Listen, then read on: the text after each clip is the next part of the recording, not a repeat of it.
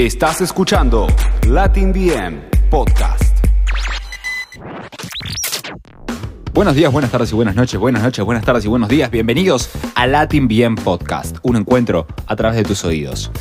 Soy Franco Robelli y a lo largo de este podcast analizamos los últimos lanzamientos del 2020 para nuestro vigésimo segundo capítulo. Elegimos el último trabajo de Kazu, una niña inútil en Latin BM Podcast. Hace más de 100 años, bueno, 101 para ser exactos, se publicó una nota de la poeta argentina Alfonsina Storni llamada Diario de una niña inútil sobre una conversación que ella mantiene con el director del diario, reclamándole haberle invitado a escribir en la sección Femenidades, como si su género le permitiera explayarse en un área dirigida solo a las mujeres. Esto relata a Julia Casuccelli, para nosotros Casu, sobre la decisión del nombre de su nuevo trabajo. Inspirada en ella, donde cada canción se llama igual a un poema de Storni, Casu deja de lado los ritmos más movidos o más eléctricos de la escena urbana para apuntar sus cañones a un estilo más introspectivo, más profundo con el RB como estilo musical dominante, sonando a un estilo, valga la redundancia, similar a, por ejemplo, The Weeknd en su etapa Starboy o My Dear Melancholy. Para una referente del trap es una jugada arriesgada, pero el producto final, lo que uno escucha, es bueno, deja mejores impresiones de lo que uno puede esperar. Lo que predomina en las líricas son la toxicidad de las relaciones en cuanto a su peligro y a sus recuerdos que permanecen más allá del tiempo que va pasando. Pero en la expresión a través de este género musical se siente una repetición a lo largo del proyecto, como si cada canción sonara igual. Es decir, no hay arreglos que sobresalgan a cada canción dándole a cada una identidad propia. Y eso sucede muchas veces cuando el estilo se torna uniforme, monótono, pero la apuesta vocal de Kazu mostrando otra faceta es lo que en cierta forma tapa este error musical. Con menos de media hora de duración, punto para arriba, el proyecto arranca con Dulce Tortura, que con armónicos que se asocian al 3x4 del tempo, se presenta como eso, un vals nostálgico, moderno y bien transmitido en su calidez de ese mensaje de querer prender fuego a la habitación y los recuerdos.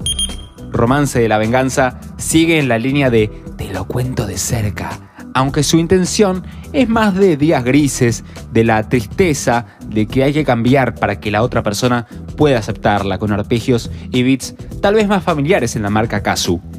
Miedo, canción con videoclip incluido, directamente aborda el encuentro físico y el estar hipnotizado, embelesado por esa otra persona a tal punto de tomarlo como solo para mí. Transmite la paz con la sensación de estar en una noche de verano. Canción de la mujer astuta, dura menos de dos minutos y es todo lo que Caso necesito para decir, vos sos esa persona, la que me relaja, a quien pongo en el centro de todo. Conversación es lo mejor de este trabajo porque hay dos mensajes distintos en una misma onda o en un mismo estilo y Chita, quien acompaña a Casu en esta canción, era la indicada para sumarse y aportar más calidad a una niña inútil. Capricho muestra la otra cara de la moneda, el recuerdo de la toxicidad, de soltar por más de las buenas cosas que nos dejó y que es momento de cambiar de aire, de probar nuevas cosas, con tal de soltar ese lazo que nos ata contra nuestra voluntad.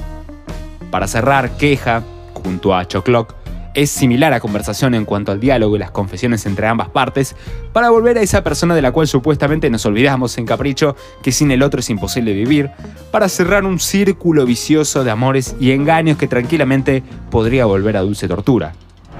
Y después de, bueno, una semana de ausencia, vuelve el top 3 en este caso del último trabajo de Kazu en Latin BM Podcast. Estás escuchando Latin BM Podcast.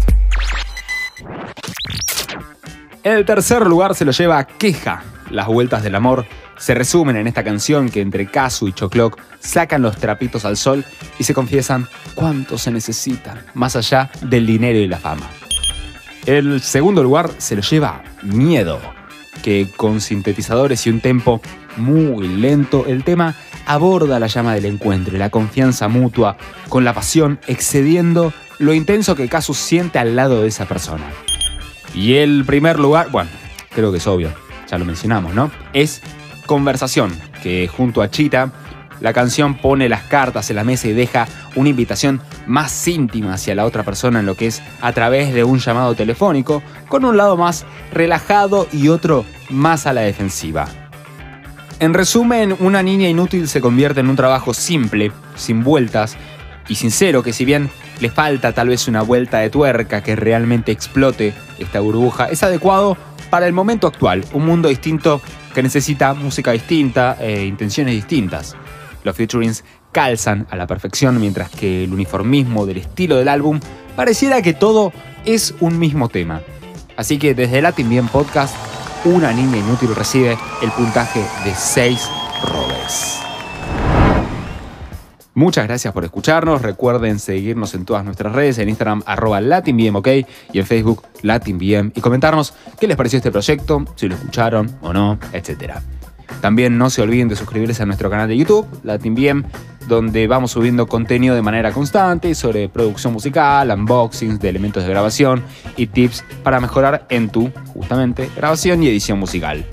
Soy Franco Robelli, arroba Fran, y un bajo Robelli, ya saben, Robelli con B corta y doble L en Instagram. Y esto fue Kazu, una niña inútil en Latin BM Podcast. Escuchaste Latin Podcast.